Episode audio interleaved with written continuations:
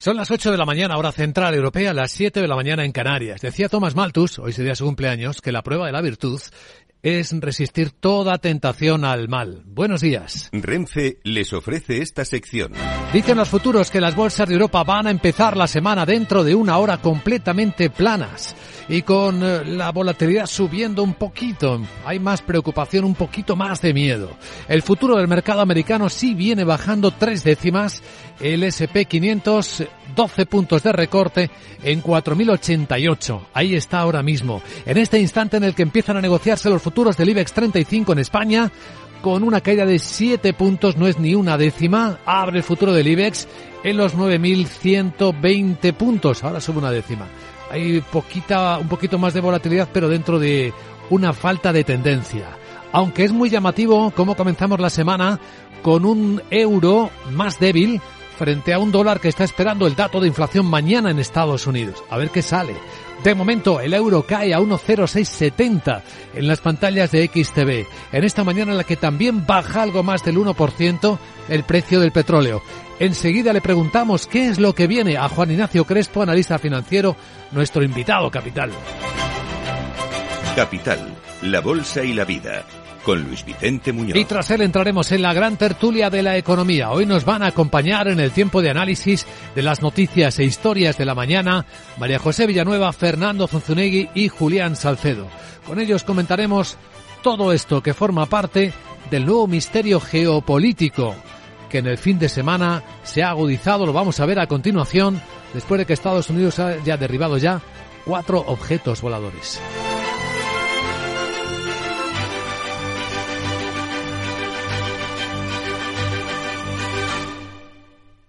Renfe les ha ofrecido esta sección. Lauri, decidido. La despedida la hacemos en Gandía. Prepara el bikini. Lauri, que en Gandía vive el ex de Jesse. Que nos vamos a Málaga. Lauri, que no. Que dan mal tiempo. A Bilbao. Pinchos y party. Lauri, una cosita. Que al final es despedida conjunta. Te hago administradora del grupo que no puedo más. En Renfe tenemos más de 1500 destinos para que siempre puedas llegar a donde quieras llegar. Nadie te da más. No todos los trenes son como Renfe. Renfe, tu tren. Las noticias capitales. Están investigando. El Departamento de Defensa de Estados Unidos desconoce cuál es el origen de los tres artefactos derribados en los últimos tres días. Efectivamente, y tampoco pueden confirmar aún si son chinos como lo era ese globo espía que se abatió el pasado día 4. Una comparecencia telefónica de la subsecretaria de Defensa, Melissa Dalton, explica que ahora se van a analizar los restos de los tres artefactos para tratar de conocer su origen y uso y recalca que no ha habido daños colaterales en ninguna de las operaciones. Eh, también estaba en esa comparecencia el general de las Fuerzas Aéreas, Glenn Van Herk, y no se atreve a decir qué son. Eh, no, no, no voy a categorizarlos como globos, por algo los estamos llamando objetos. Ciertamente el evento de la costa de Carolina del Sur, para el globo de espía, de espía chino, que era claramente un globo, pero estos son objetos. No soy capaz de categorizar cómo se mantienen en el aire. Podría ser un tipo de globo gaseoso dentro de una estructura o podría ser algún tipo de sistema de propulsión. Algunos de los restos del objeto abatido en Michigan posiblemente han caído en aguas canadienses y están en contacto con el gobierno de ese país tanto para las operaciones de derribo como para la recogida de los restos. Por lo demás, seguimos eh, el terrible recuento de muertes causadas por el terremoto en Turquía y Siria. Ha pasado una semana. Vamos a actualizar la información. Naciones Unidas dicen que es urgente abrir más pasos para que acceda a la ayuda humanitaria. Estados Unidos ha pedido al Consejo de Seguridad una resolución que permita usar otros dos cruces fronterizos para llevar ayuda de emergencia a esa zona opositora de Siria muy afectada por el terremoto. El secretario general adjunto de la ONU y responsable de coordinar la ayuda del desastre, Martin Griffith, se felicita porque los camiones empiezan a cruzar la frontera. Tenemos un convoy al día pasando, pero tenemos alrededor de 10 camiones en este paso para atender las necesidades humanitarias urgentes de las personas en el noroeste de Siria. Más de 4 millones de personas que necesitan nuestra ayuda y para quienes el terremoto ha sido una experiencia extraordinariamente devastadora. El número de muertos en ambos países supera los 33.000, 29.600 en Turquía y algo más de 3.500 en Siria. Por cierto, que Erdogan ha emitido más de un centenar de órdenes de detención a constructoras por negligencia a la hora de hacer esos edificios y la patronal del país calcula que las pérdidas serán de 840.000 millones de dólares. Por lo demás, cita económica del día. La Comisión es posible que eleve su mirada su previsión macroeconómica para la eurozona y para el último, para el conjunto de la Unión, después del último trimestre mejor de los esperado. Y en las anteriores estimaciones, las que publicó en noviembre el Ejecutivo Comunitario, estimaba un crecimiento del PIB de apenas tres décimas. Reconocía que si la inflación afectaba los ingresos disponibles de los hogares, la contracción de la actividad económica podía seguir durante este primer trimestre y esperaba que volviera el crecimiento de Europa ya en primavera para 2024, que también tendremos previsiones hoy. Estimaban un 1,6% de crecimiento para la Unión, una décima menos, un 1,5% en la zona del euro. El Eurogrupo analizará por la tarde estas previsiones y también la situación de los mercados de la energía y del empleo. Esperan que esta mejoría sea la base para que los 20 coordinen las políticas económicas con la vista puesta en intentar retirar algunas de las medidas de apoyo adoptadas por la guerra y prestar más atención ya al control de las finanzas públicas. Hablarán de energía con la Agencia de Cooperación de Reguladores Energéticos y sobre todo el mercado del gas. Y respecto al mercado laboral, la vicepresidenta primera de España, Nadia Calviño, intervendrá para hacer balance del primer año de la reforma laboral. En la agenda, ¿qué más cosas tienes esta mañana de lunes? Querida Sara Bot, buenos días. Muy buenos días. Tuda y Monday Día Mundial de la Radio La Sarita empieza con su agenda porque es una gran profesional y te cuento que la Comisión Europea actualiza sus previsiones macroeconómicas para el conjunto de la Unión Europea y la Eurozona para 2023 y 2024. Alemania publica la balanza por cuenta corriente de diciembre y emite deuda a seis meses por un volumen de 3.000 millones de euros. También subasta deuda Francia. En España los publican datos sobre la evolución de los concursos de acreedores en el cuarto trimestre de 2022 y por tanto en el conjunto del año. Luis Vicente, ¿a qué antes hemos escuchado canciones chulis sobre la radio? ¿A qué sí? Sí, bueno. Pero también hay alguna que decía tonterías. Eh, también.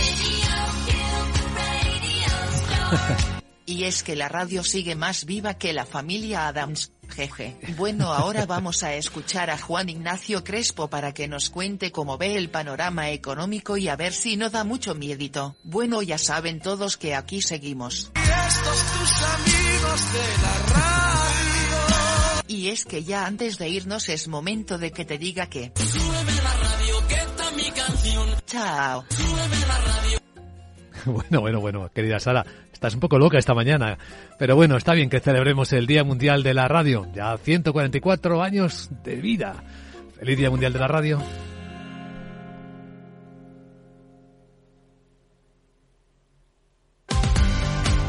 La radio está viva, como tú. 13 de febrero, Día Mundial de la Radio. MSX International, empresa de automoción y movilidad, les ofrece la información del tráfico. En conexión con la DGT, Patricia Arriaga, buenos días.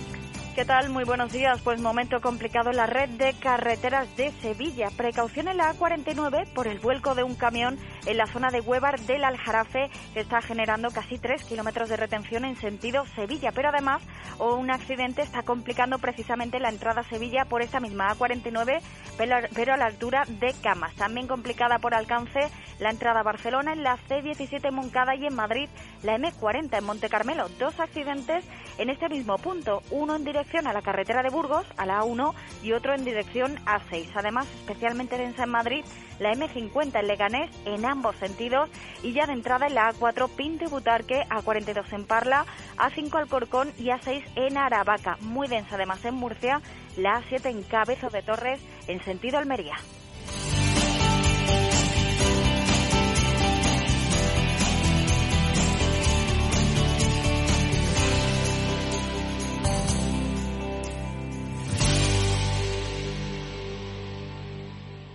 MSX International, empresa líder del sector de la automoción, les ha ofrecido la información del tráfico y les desea cautela con sus vehículos. Capital Radio. Escucha lo que viene. El mejor evento de trading viene de la mano del broker IG. Apúntate ya a Efecto Trading y a de anfitrión con unos invitados de lujo. José Luis Cava, Juan Ramón Rayo, Víctor Coopers y muchos más. Tres jornadas online de actualidad económica y política, trading en vivo, criptomonedas, gestión del riesgo, psicología del trading y mucha motivación personal. Desde el lunes 20 al jueves 23 de febrero. Inspírate y adquiere tus propias estrategias. Solo tienes que registrarte a través de nuestra web o redes sociales. IGE. Todas las operaciones conllevan riesgo. En tiempos de incertidumbre, nuestra fortaleza es la estabilidad. En Nordea, pensamos que el equilibrio, la fiabilidad y la experiencia importan. Nuestra estrategia Stable Return muestra un sólido comportamiento en el largo plazo para sus inversiones. Invierta en estabilidad. Invierta en tranquilidad. Descubra más en nordea.es.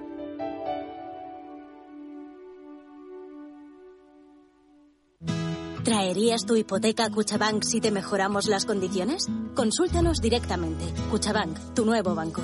Más info en cuchabank.es.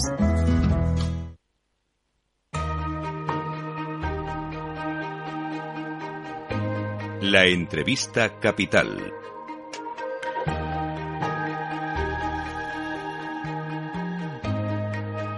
Luis Vicente Muñoz. Escucha lo que viene en Capital Radio. ¿Qué señales está enviando el mercado? Porque empieza a subir suavemente la volatilidad y Wall Street Journal cuenta esta mañana cómo los inversores están empezando a huir de la bolsa americana. Parece que no están comprando en el repunte del año que ahora parece de momento suavizarse. Saludamos y damos la bienvenida a Capital Radio a Juan Ignacio Crespo, analista financiero. ¿Cómo estás, Juan Ignacio? Buenos días. Bien, viene vosotros, ¿qué tal? Pues bien, ¿empieza a cambiar el sentimiento del mercado? Bueno, muy, muy incipientemente, pero vamos, debería cambiar porque, eh, en resumen, la situación ahora mismo es que las bolsas han arrancado el año con mucho optimismo, con una subida pues eh, prácticamente la mayor de un principio del año desde 1987, año fatídico, por cierto, ¿no? Eh, y el único activo que ha seguido a las bolsas, y eso es para desconfiar, son las criptomonedas, ¿no? El Bitcoin ha pasado de niveles de 16.000 a 23.000, lo cual es un subidón en muy poco tiempo, ¿no? Y todos los demás activos, mientras que las bolsas están optimistas y como descontando crecimiento económico, todos los demás activos están dando las señales contrarias. El mercado de bonos está dando señales recesivas, las materias primas eh, industriales, desde los metales hasta el petróleo o el gas natural, pues dando también señales de debilidad económica, incluso las materias primas, eh, las agrícolas, ¿no? que suben a lo que va de año un 0,8%. Ni siquiera que Putin haya decidido reducir la producción de, petróleo en Rusia en un 5%, pues le ha afectado mucho al mercado. El Brent que perdía en lo que va de año un 0,5%, pues ganaba, gana un poco en este momento. Es decir, está todo más bien, eh, incluso el mercado inmobiliario que no se toca nada, y se le ha dado poca importancia, por ejemplo, que en Estados Unidos los fondos, estos fondos grandes de KKR o de Blackstone dedicados al, mercado inmobiliario, pues han limitado los reembolsos. Es decir, todo apunta bastante negativo de momento, todas las señales, excepto esa escapada del pelotón que ha hecho la bolsa y eh, que le han seguido las criptomonedas y poco más. Eh, Juan Ignacio, Eres conocido y prestigioso como investigador de las próximas recesiones por rastrear indicios de próxima restricción, de próximas recesiones. Se hablaba mucho de que este año íbamos a entrar en ellas, pero de momento no parece haber rastro. ¿O sí? Eh, bueno, hace la semana pasada o hace dos semanas escribí un artículo en el español titulado Esperando a Godot. Estamos ya como como en la obra de teatro Esperando a Godot, porque la recesión parecía, el año pasado parecía inminente, ¿no? y sin embargo no acaba de llegar. Lo que pasa es que los indicios siguen siendo de que hay una recesión en el horizonte, aunque todavía no podamos tocarla ni, ni casi verla, ¿no? Principal indicio, la, la curva de tipos de interés está invertida desde principios de julio. siempre que ha habido una inversión de la curva de tipos de interés, eh, pues ha habido una recesión después. A lo mejor hay una excepción en los últimos 50, 60 años a, esa, a esa casi norma, ¿no? La curva de tipos de interés, por si alguien invertida, por si alguien no lo sabe, es que se paga más por endeudarse a corto que por endeudarse a, largo plazo, lo cual parece una cosa eh, que, que, va contra el sentido común y contra la práctica habitual. Lo normal es cobrar más por prestar a largo plazo, ¿no? Eh, esa es la principal señal. Y luego la, otra cosa muy llamativa es que las bolsas se han precipitado a subir cuando en ninguna recesión eh, las bolsas se ponían a subir mm, antes de que la Reserva Federal dejara de, subir los tipos de interés. Y aquí las bolsas han hecho una arrancada muy potente desde el mes de octubre, desde el 15-16 de octubre, y desde entonces los tipos de interés han seguido subiendo. De hecho, han subido un 1,75% en el caso de los Fed Funds, en el caso de la Reserva Federal, y todavía está prácticamente garantizado, por lo que dicen desde el Banco Central Americano, que vuelvan a subir un 0,5% más. Es decir, mientras que en las, lo habitual es que los tipos de interés no suban antes de que, perdón, que la bolsa no suba antes de que los tipos de interés hayan alcanzado, completado la subida que les marca el Banco Central correspondiente, pues en esta ocasión se han lanzado las bolsas a subir 2,25 puntos antes de que termine esa subida y todo eso es muy sospechoso, o sea, le da un aire de fragilidad a esta subida muy grande. Pero las bolsas ya sabemos que nos pueden dar sorpresas eh, continuamente y desautorizar los mejores argumentos y a veces acertar con los argumentos peores. Esa es la cuestión, hasta qué punto aciertan, porque estamos en esa doble visión de que las bolsas están anticipando una menor subida o menos larga de los tipos de interés viendo la vuelta de la economía. Eh, sí, efectivamente, pero todo parece un poco precipitado. Las ganas de las bolsas por subir el año pasado eran todas muy llamativas. Hubo una falsa arrancada en marzo, otra en julio, otra en agosto y ya finalmente una arrancada que se ha sostenido más a partir de del, del 15 de octubre, ¿no? Esas falsas arrancadas son, bueno, son típicas de todos los mercados bajistas, o sea que tampoco hay que asombrarse por ello, pero en esta ocasión tienen una característica muy especial y es la enorme liquidez que sigue habiendo en los mercados monetarios de todo el mundo. Eh, los bancos centrales están reduciendo sus balances pero en realidad la Reserva Federal solo lo ha reducido en medio billón de dólares, o sea, medio trillón. Y en cambio el Banco Central Europeo, que parecía que iba a ir mucho más flojo, pues ha reducido la liquidez en, un billón de, euros. Pero es el tipo de liquidez que no llegaba, digamos, a los particulares. Es la liquidez que el Banco Central eh, eh, concedió a los bancos a través de ese mecanismo que se llamó TLTRO. Eh, pero mm, el enorme gasto que han financiado los bancos centrales, el enorme gasto de los gobiernos que han, que han financiado comprando su deuda pública y la llegada de ese dinero durante el primer año y medio de la, de la pandemia a los bolsillos de los particulares en Estados Unidos por vía de cheques directamente y en Europa o en España concretamente por la vía de los ERTES y, el y los mm, avales a las empresas, lo que ha mantenido empresas zombies con vida y ha conseguido mantener un empleo subvencionado. Entonces todo eso hace que haya una liquidez enorme, que se produjera un ahorro enorme tanto en Estados Unidos como en Europa, y eso es lo que está sosteniendo las, las bolsas, no otra cosa. También es la explicación de que en España los bancos no estén remunerando los depósitos, ¿no? Porque tienen todavía mucha liquidez del Banco Central Europeo. Claro, cuando los bancos europeos son capaces de devolver en dos meses un billón de, dólares, de, euros, quiere decir que es que le sobra dinero por todas partes, ¿no? No, eh, porque esa capacidad de devolución pues ha sido asombrosa. Entonces, pues no, necesitan estar incrementando los tipos de, de pasivo, los tipos que pagan a sus clientes porque siguen teniendo mucha liquidez. Bueno, pues ahí tenemos la escena dibujada, que seguiremos comentando. Siempre es un placer escuchar a Juan Ignacio Crespo. Bueno, gracias, buenos días. Gracias, eh, Juan Ignacio, y feliz lunes.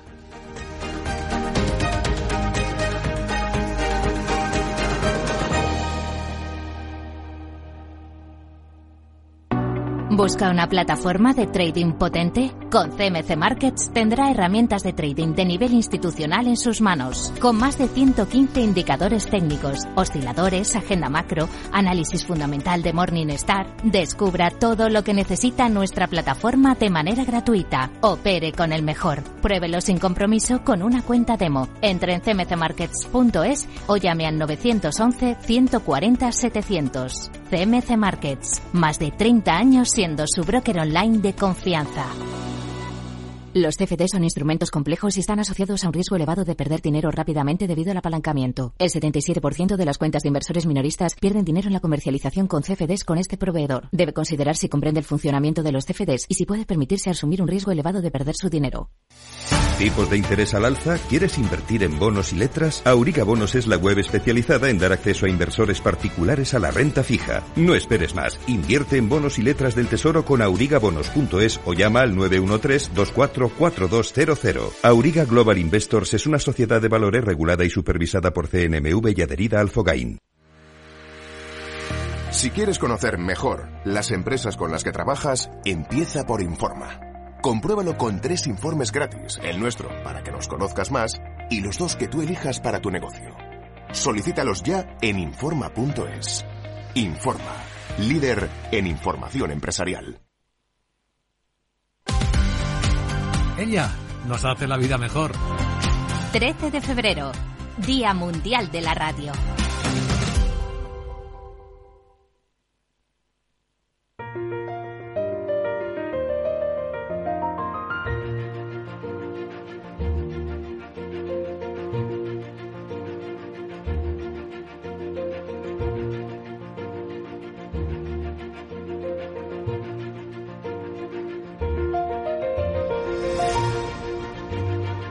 En Capital Radio comienza la gran tertulia de la economía con Luis Vicente Muñoz. Qué entregado está todo el mundo, se preguntan medio en broma, medio en serio en Estados Unidos. ¿Es un pájaro?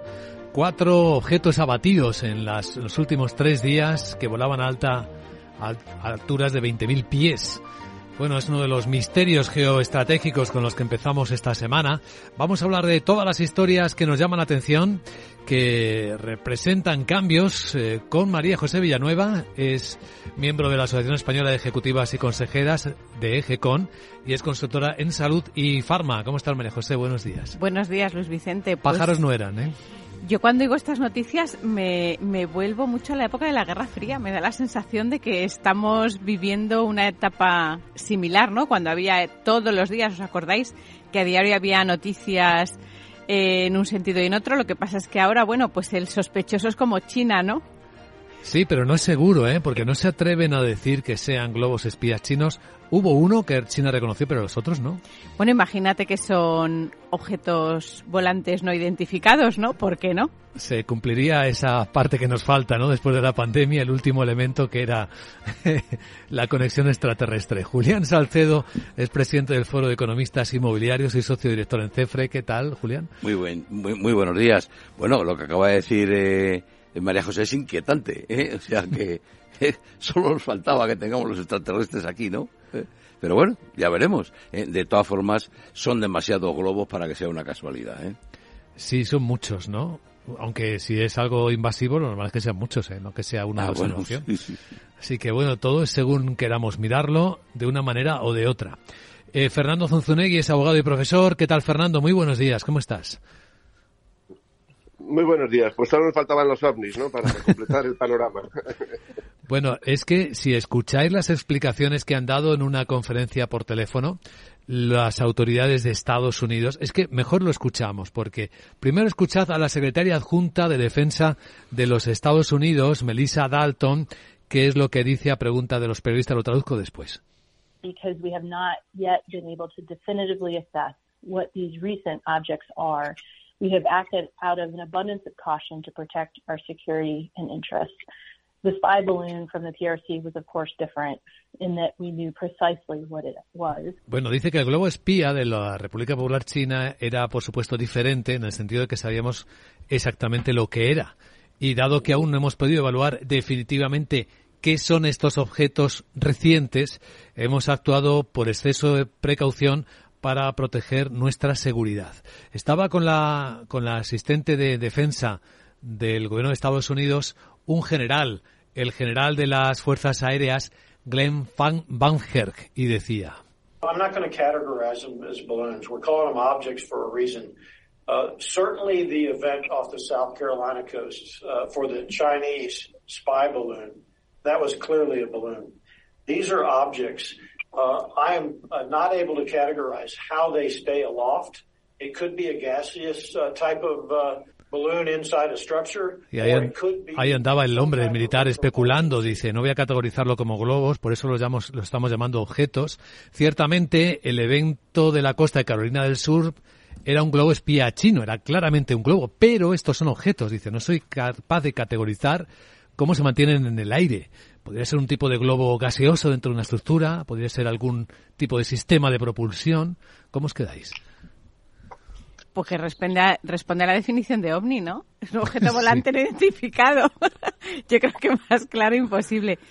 Bueno, pues nos quedamos con, con la expectativa. A mí lo que me gusta de esto es que los americanos no tienen ningún tipo de pudor para tomar las acciones que tienen que tomar y si han visto esos objetos y los tienen que derribar, los derriban. Para decir que no saben cuando no saben. Claro, y, bueno, pues eh, está fenomenal porque dicen, bueno, yo los derribo, me protejo, con lo cual dan sensación de seguridad a la población y bueno, pues ahora ya verán qué es, con lo cual dices, bueno, mira, están alerta, los detectan, los derriban y ahora los van a estudiar. Bueno, pues ante la incertidumbre yo, bueno, pues me siento protegido por, por mi propio país, ¿no? Y creo que que los americanos para eso no les tiemblan los dedos, para tomar decisiones y yo creo que eso es, es muy positivo. Eh, pues sean lo que sean, eh, seguimos viviendo en ese mundo de cosas inesperadas que van sucediendo, ¿no? Cada X meses tenemos una nueva y ahora se va a cumplir el año de la guerra de Ucrania, tristemente, pues tenemos novedad. A ver, ¿qué es esto? Bueno, hay otro objeto volador no interesado en clave económica, del que sí que vamos a poder hablar con más conocimiento, que son los fondos Brady inmobiliarios en Estados Unidos. Y esto Julián seguro que puede decirnos algo. ¿Qué está pasando para que gigantes como Blackstone estén cerrando los reembolsos en estos fondos inmobiliarios? ¿Es para preocuparse? Sí, sí, yo creo que sí que es para preocuparse.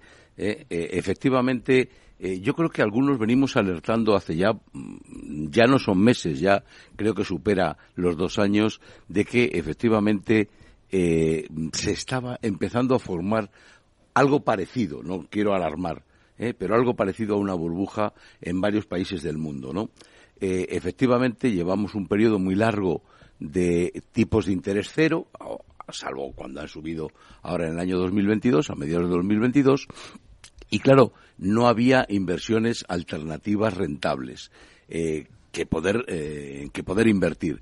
muchos fondos se han orientado a los fondos de inversión inmobiliaria y han, han empezado a invertir en aquellos países en los que consideraban, entre otros el nuestro, en los que consideraban que efectivamente había oportunidades y tenían posibilidad de obtener un reembolso eh, digamos, y una rentabilidad, un yield más rápido. Pero fijaros, claro, ninguno de ellos pensó en que se iban a producir una serie de situaciones como primero la pandemia, que evidentemente supuso un golpe muy duro para toda la actividad económica, segundo, una guerra como la de Ucrania y tercero, una inflación muy alta. Claro, lo que yo he dicho creo que aquí en alguna ocasión, que lo primero que hace la inflación en, una pura eh, matemática financiera es que al descontar un tipo de interés más alto, el valor actual de los activos baja. Baja, ¿no? claro. Ha bajado, claro. Entonces, ¿qué es lo que ocurre? Que todos estos fondos que se mueven con niveles de rentabilidad muy altos, hay que recordar que antes de la pandemia eh, lo normal era que no aceptaran inversiones con, una, con un yield por debajo del 15%, Cuando esto no se cumple y resulta que se encuentran además atrapados porque no pueden deshacer sus posiciones, salvo con unas pérdidas muy considerables, pues la única solución que tienen es cerrar las ventanas de liquidez y cierran los reembolsos, ¿no? Es una muy mala noticia eh, no solo para los fondos de inversión, sino también para los inversores que han puesto su dinero allí eh, y también para los tenedores de los activos. ¿no? O sea que eh, nos, ya me habéis oído también decir que yo estoy convencido, también lo vengo diciendo hace más de un año, de que estamos ante un cambio de ciclo en el sector inmobiliario, ¿no? y de momento ese cambio de ciclo es a una tendencia bajista, ¿no? Ya veremos lo que ocurre, ¿no? Nos esperan unos meses entretenidos. Fernando. Sí, bueno, hay que comprender lo que son los fondos inmobiliarios, porque lo inmobiliario da seguridad, pero lo de fondo requiere liquidez y esto puede en ocasiones, por las condiciones de mercado, pues producir problemas. Ya los tuvimos en los fondos inmobiliarios de BBVA y Santander, que durante semanas eh, suspendieron los reembolsos. Entonces, lo que hay un ajuste de precios, una falta de liquidez, eh, los inmuebles no puede precipitarse su venta las gestoras, mm, en defensa de los partícipes, hacen pausas y está previsto en la legislación y esto hay que mm, trasladar la calma ¿eh? y un poquito de educación financiera porque no se trata de un fondo en el que se tenga permanentemente liquidez. En los fondos inmobiliarios pueden ocurrir estas circunstancias. Probablemente lo que anticipan son algunas bajadas de precios y, por tanto, algunas pérdidas de estos inversores. José. Yo, eh, evidentemente, no soy especialista en este tema, pero mm, yo creo que hay aquí hay un tema fundamental y es que vivimos un poco en el mundo de la inmediatez y queremos recoger beneficios muy pronto y probablemente la inversión en estos fondos es una inversión más a largo plazo que requiere pues em, esperar. Y si como bien dice Julián viene un cambio de ciclo pues aquel que haya invertido un dinero que en un momento determinado pensara recoger beneficios eh, a corto plazo o disponer de nuevo de ese capital, pues se ve, se ve atrapado, ¿no? Y creo que esa es la, traducción al lenguaje coloquial de la educación financiera que, habéis comentado los dos, ¿no?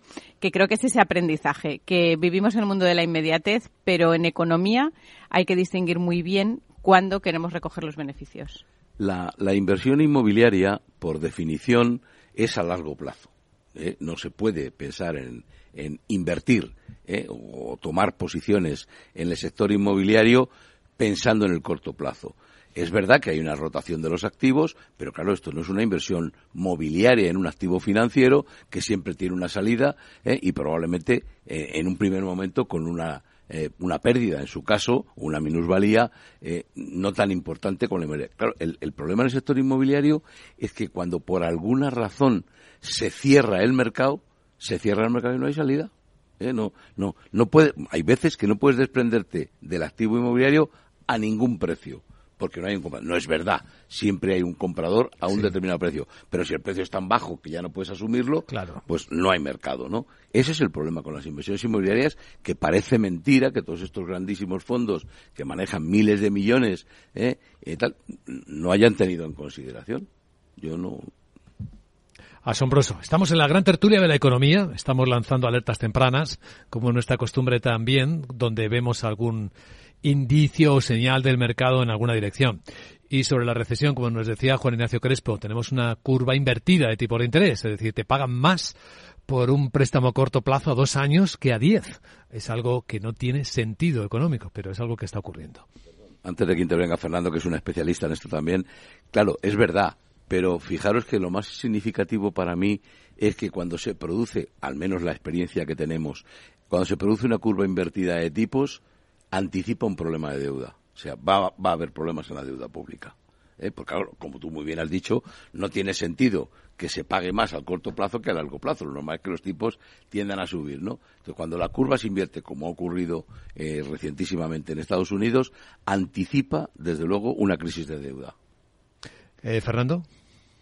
Sí, bueno, eh, hemos vivido la mayor inversión que se puede producir en el, mercado financiero y monetario, que son los intereses negativos durante varios años. Luego no nos puede extrañar este tipo de, circunstancias. Todavía estamos en un terreno de aterrizaje, todavía la economía no, sabemos muy bien eh, si va a, sobrepasar este aviso de recesión que teníamos, que parece que está, hay cierto equilibrio, los bancos centrales están acabando su tarea en relación con los tipos de interés y se da esta circunstancia que nos decía Crespo. Estamos en la gran tertulia de la economía en Capital Radio y seguimos en un instante. Los ataques que comprometen los sistemas de información causan daños no solo con brechas de datos y operaciones no confiables, sino también daños físicos en las instalaciones o peor aún, a las personas que dependen de esas instalaciones. Por ello, una seguridad Zero Trust como la ofrecida por Zscaler garantiza la confianza en la red y frena los ataques maliciosos. Descubra más en zscaler.es.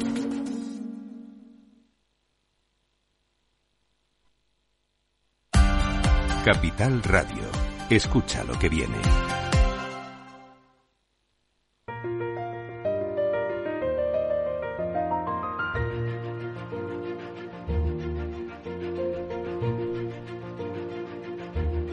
Os avanzo que las bolsas van a abrir en Europa dentro de 25 minutos con un comportamiento bastante tibio, quizá una ligerísima subida, está subiendo una décima el futuro del Eurostox y dos décimas, 18 puntos el del IBEX, 9.130. Pero en el lado americano el SP está recortando dos décimas, eh, está en 4.090. Así que no lo tenemos muy claro. Está subiendo un poquito la volatilidad. Hoy no es un día de datos macro importantes. Es, mañana sí, mañana tenemos la inflación en Estados Unidos. Hoy lo que tenemos son otras cosas como vamos a ver enseguida, después de adelantar estos números que ya vemos en las pantallas de XTV. ¿Te interesa la bolsa? Pues entonces tienes que saber esto. XTB te regala una acción por abrir una cuenta. Has oído bien, te la regala. Además, no te puedes perder la mejor tarifa para comprar y vender acciones de ETF de todo el mundo sin comisiones. ¿Qué significa sin comisiones? Pues que mientras tu inversión mensual no exceda los 100.000 euros, invertir en acciones ETFs en XTB no conlleva ninguna comisión. Entra ya en xtb.com y comprueba lo que te cuento. Un broker, muchas posibilidades. xtb.com. A partir de 100.000 euros al mes, la comisión es del 0,2%, mínimo 10 euros implica riesgos. Pues en un rato la Comisión Europea va a publicar sus previsiones macroeconómicas. Y ya sabéis lo que ha ocurrido, ¿verdad? Que el último trimestre del año fue mejor de lo esperado, no fue tan terrible como temíamos todos. Así que nos han empezado a entrar las dudas de si entraremos o no en recesión, si será recesión técnica o no, que significan dos trimestres consecutivos de contracción. ¿Qué mm, sensaciones tenéis de lo que tenemos por delante, María José?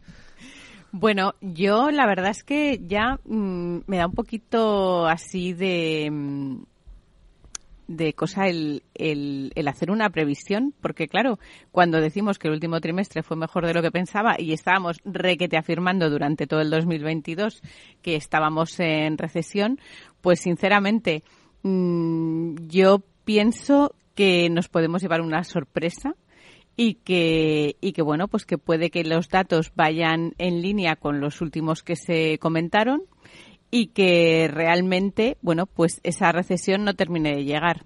A ver, yo creo que lo que va a pasar en estos meses es muy importante. Creo que la guerra de Ucrania entra en una fase bastante complicada, ¿no? Donde cada vez eh, se ve más implicada la Unión Europea o por lo menos ese es el, el sentir de la parte atacante y, bueno, yo creo que, ahí sí que puede a lo mejor tener un repunte esa incertidumbre y volver un poquito más al escenario de recesión, principalmente por este tema, hasta que los americanos eh, digan cuáles son esos objetos volantes que han derribado. Parece que ese es el principal evento. Yo soy cauta y creo que, que sí hay riesgo de entrar en recesión y me quedé muy sorprendida por los datos optimistas, con lo cual sigo siendo cauta y, bueno, creo que 2023 eh, sigue siendo un año muy complicado. Bueno, yo lo que creo que la clave a corto, a cortísimo plazo, va a estar en qué ocurre con el petróleo ruso. Habéis leído, por supuesto, que los rusos han dicho que van a reducir significativamente la producción de petróleo precisamente para dañar ¿eh? a las economías que le han puesto, eh, digamos, estas, eh, estos castigos, estas penalizaciones, ¿no? Entonces, claro, por otro lado, parece que los productores de petróleo del Oriente Medio, etcétera, han dicho también que ellos no van a cambiar su política. Todo esto puede ser una estrategia comercial, y, no otra cosa, pero efectivamente si Rusia redujera significativamente la producción de, petróleo y, si, y además los países árabes no la contrarrestaran con una mayor puesta en el mercado de petróleo, pues nos podemos encontrar de repente con que otra vez el coste del crudo suba y con ello otra vez alimente la inflación, porque hmm. eh, lo que estamos diciendo es que de alguna manera, eh, tú decías que han sido los datos mejor que lo esperado, yo coincido con ello absolutamente, eh, pero claro, han sido lo mejor que lo esperado porque la inflación parece que se ha comportado un poquito mejor de lo esperado, se está, se estaba eso que dice domesticando, ¿no?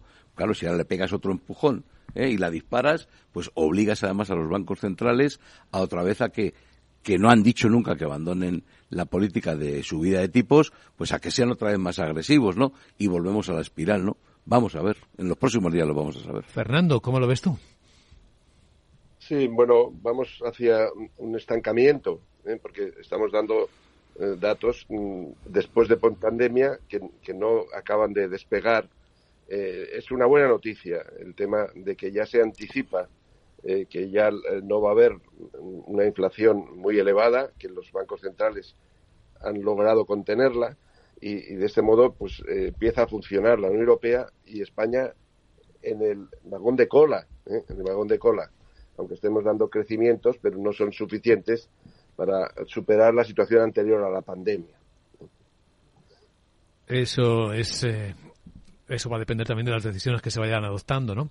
De momento ya sabéis que esta semana, mañana mismo, el Consejo de Ministros va a aprobar la nueva subida del salario mínimo interprofesional. Lo dijo en un acto electoral este fin de semana el presidente Pedro Sánchez, quien aprovechó también para lanzarle un coscorrón a COE.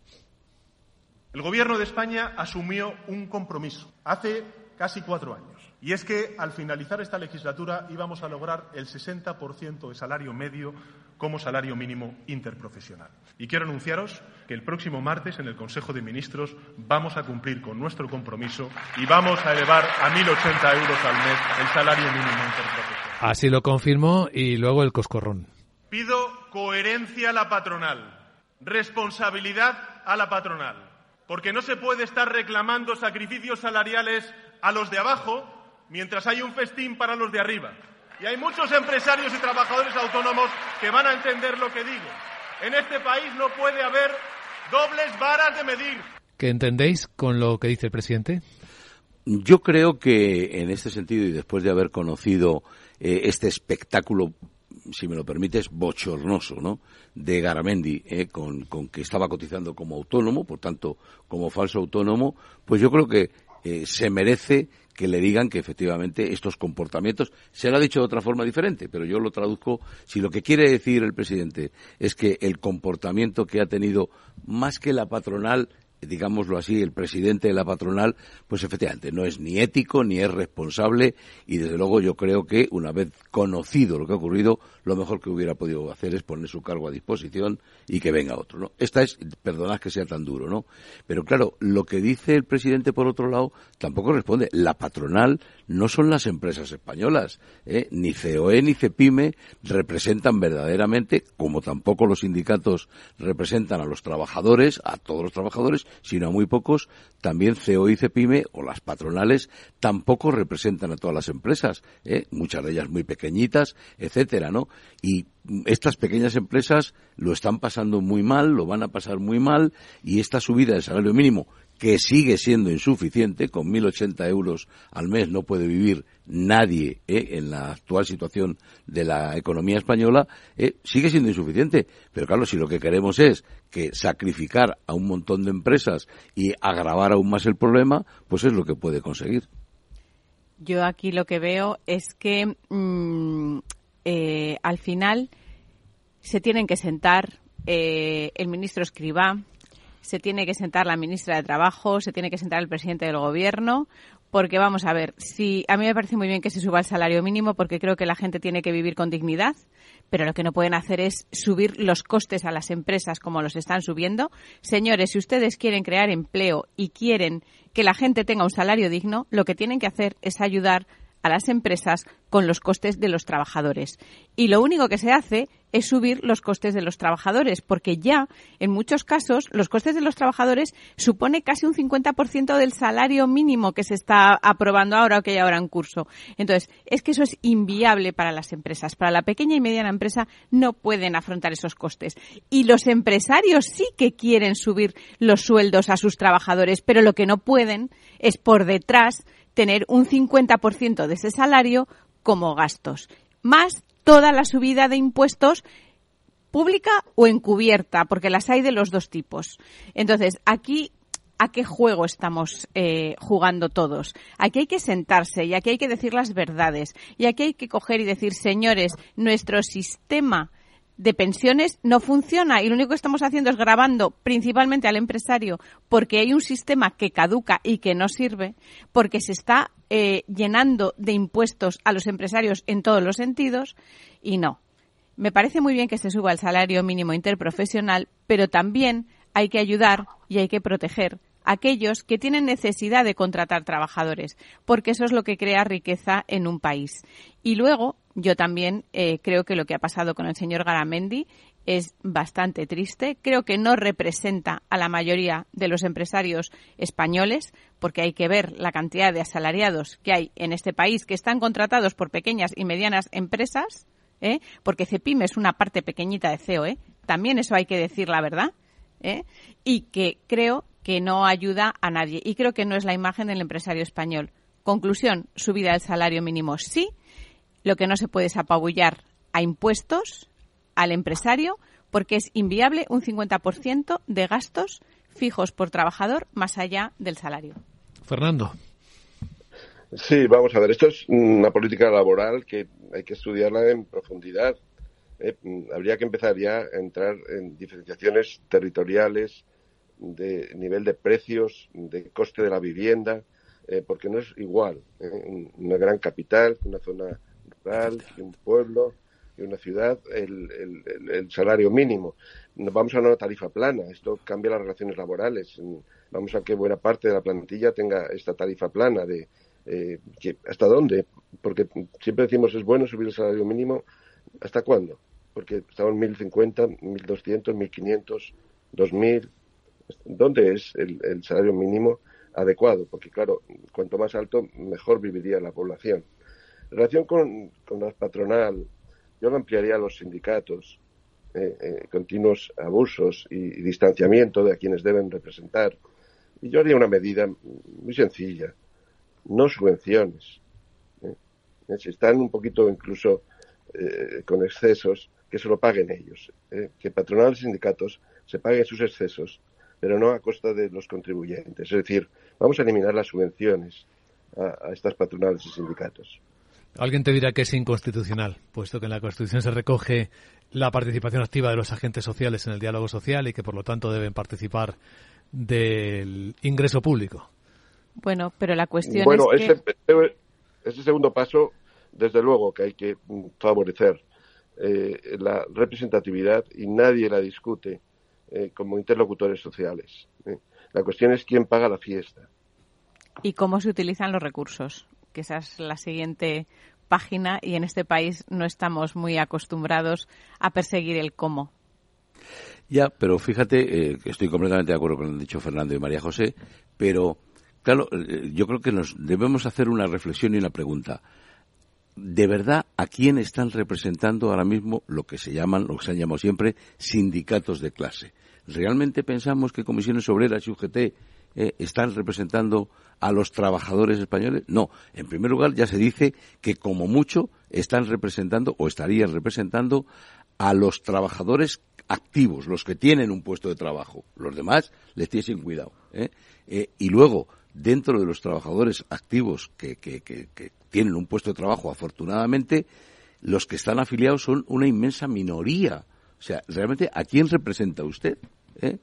Y luego, sobre todo, si es que ellos son, deberían de ser los primeros, junto con la patronal, que realmente hagan posible eso que reconoce la Constitución. Efectivamente, los sindicatos más las asociaciones patronales están para el diálogo, etcétera, no para el enfrentamiento. ¿Eh? y lo que parece es que se suman al enfrentamiento, se ponen de una parte siempre que es la del gobierno, porque afortunadamente este gobierno de alguna manera les protege. Vamos a ver si se produce un cambio de gobierno, si se produjera un cambio de gobierno, vamos a ver si también están con el gobierno si este fuera el PP. Los datos que yo tengo es que en España hay 934.000 trabajadores afiliados a comisiones obreras, eh, de los que casi 100.000 son delegados sindicales y en el caso de UGT son 983.000.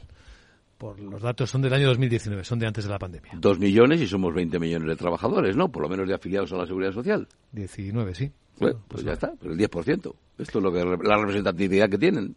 Bueno, la gran tertulia de la economía. Nos vamos acercando al final. No nos ha dado tiempo a comentar, pero podremos hacer otro día los relevos en el Banco de España, los consejeros que parece que se cumple el pacto no escrito entre PP y PSOE y PSOE pues nombra a quien era jefa de gabinete de gabinete de Nadia Calviño como candidata a sustituir a, a, la anterior eh, consejera.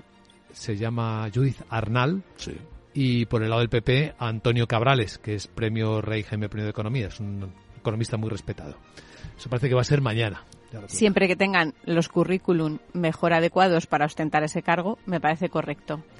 Bueno, eh, sí. Cabrales sin duda lo tiene. Tienen, buen currículum. Eh, Judith es también técnico comercial economista del Estado, es decir, sí, sí que... Pues perfecto. Pues nada más que decir. Fernando, ¿algo que te hemos dejado ahí? Sí, bueno, a mí no me gusta el cambio de fichas. ¿eh? Es verdad que han cubierto las formas, tienen un currículum medio, medio alto, pero medio, no tienen muchos conocimientos de banca, pero bueno, son economistas, eh, cubren las formas, pero se siguen cambiando las fichas para nombrar a las autoridades independientes. Esto no es bueno.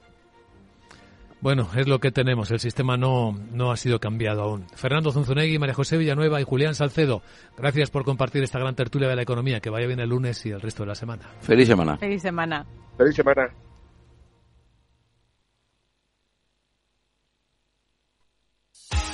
DEPAM, 150 años de consistencia en gestión de fondos de inversión y mandatos. Optimiza tu cartera con nuestras especialidades en renta fija, renta variable e inmobiliario cotizado. Consulta depamfans.com y a tu asesor financiero. DEPAM, confianza y conocimiento. Capital Radio